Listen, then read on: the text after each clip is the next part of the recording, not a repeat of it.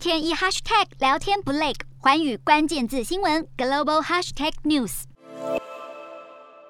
美国海军多次指出，中国就是战略威胁。为了应对广阔的太平洋战区，必须有新的战法与作战需求。随着二战结束以来，美国海军的登陆舰逐渐大型化，特别是登陆气垫艇的出现，可以将战车等大型载具远距离运送到岸上。这使得美军改成以胡风级两栖攻击舰为主体，在离海岸仍然有很长距离时，就释放登陆气垫艇抢滩的作战模式。然而，美国海军认为，总共需要五百一十三艘舰艇，包括三百六十三。三艘有人作战舰艇以及一百五十艘无人舰艇，才能应对中国势力扩张。且未来战争可能遇到跳岛登陆作战，可能面临登陆能量有限的麻烦。因此，军方也正与陆战队研制轻型登陆舰。反观中国，拥有目前全球规模最大的海军力量，水面作战舰和潜舰总数已经达到三百五十五艘，而美国海军舰队总数只有三百零五艘。有英国专家指出，中国近年来在海军建设上投入巨大能量，